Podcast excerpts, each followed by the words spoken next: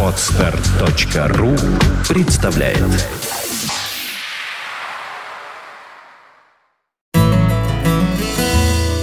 Фонтанка FM представляет уроки географии от Константина Рангса. Увлекательно, познавательно, а главное бесплатно и без домашних заданий. В программе «Занимательная география».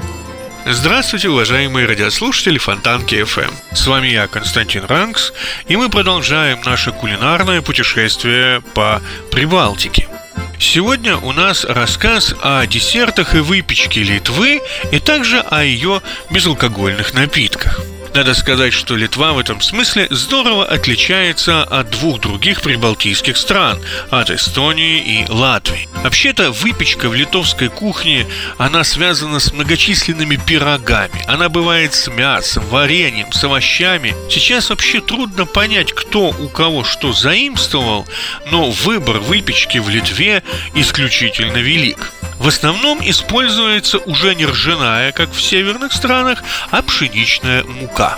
Но нужно отметить, что маковый пирог «Столистник» Шимталапис прочно пришел из кухни караимов или крымских татар. Это абсолютно ясно. Это вообще удивительный кулинарный реликт из южных территорий.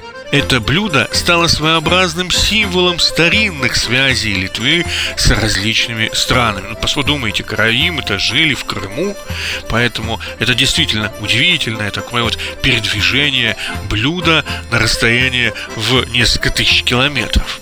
Надо заметить, что в литовской кухне большое количество десертов, опять-таки разнообразных десертов.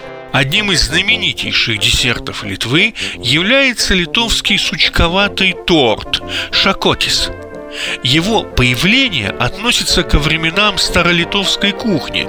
В прошлой программе мы говорили, что в Литве как бы существуют два э, достаточно изолированных э, пласта кулинарных. Это старолитовская господская кухня, кухня роскошная и кухня народная. Так вот, как раз шакотис или сучковатый торт – это как раз вот эта самая господская кухня, такой сохранившийся рудимент. Аналоги существуют в Южной Германии и в Пиренеях, но литовский торт – суши. Кроме этого древовидного чуда распространены также в Литве фруктовые супы. Они очень похожи на очень густые кисели. И это, кстати, здорово отличает Литву от Латвии и Эстонии, где распространены супы хлебные из ржаного хлеба.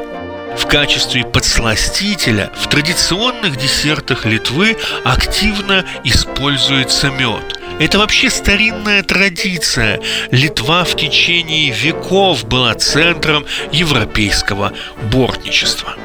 В Литве и в области безалкогольных напитков все какое-то немного оригинальное. Ну, например, квас.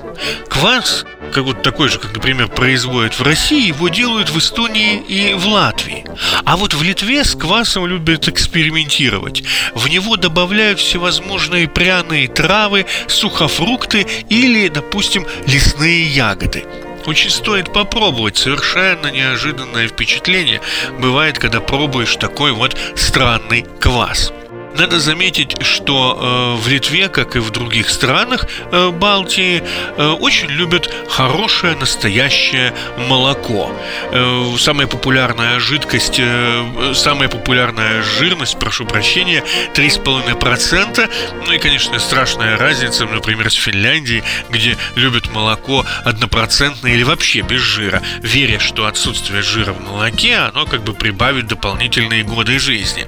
Э, в Литве любят, чтобы было 3,5%, а то и 4. Можно найти вот такое 4% э, молоко. Кроме обычного пастеризованного молока, можно встретить молоко, которое имеет ароматизаторы – ваниль, клубнику, шоколад, а также в специальной маленькой детской раскосовке. Достаточно э, популярен кефир, и хотя он появился в Прибалтике всего лишь сто лет назад, но плотно вошел в местный рацион, практически даже не изменив э, название. И также широко применяется сейчас и простокваша, и йогурт что наиболее здорово отличает э, Литву от Латвии и Эстонии, это соотношение чая и кофе.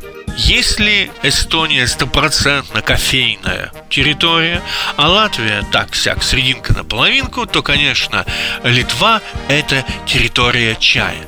И вообще, кстати, чай по-литовски называется арбата. Это сокращение изменения от латинского слова herba – трава. В Литве чай – это особый напиток. Тем более, что литовцы пьют не только черный чай, зеленый, но и в большом количестве травяной – надо заметить, что э, на литовском столе сорт чая может постоянно меняться. Литовцы очень любят экспериментировать с чаями, и литовский чайный рынок весьма забавен. Так что, побывав в Литве, обязательно закажите какой-нибудь чай на выбор хозяина заведения. А вот с кофе, думаю, что очень хорошего кофе в Литве вы так и не попьете.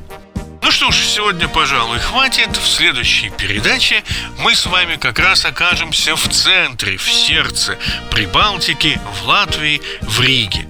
Потому что это очень удивительное место в гастрономическом смысле, и о нем нужно поговорить подробнее.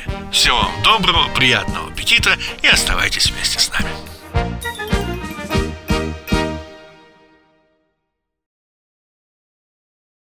Скачать другие выпуски подкаста вы можете на podster.ru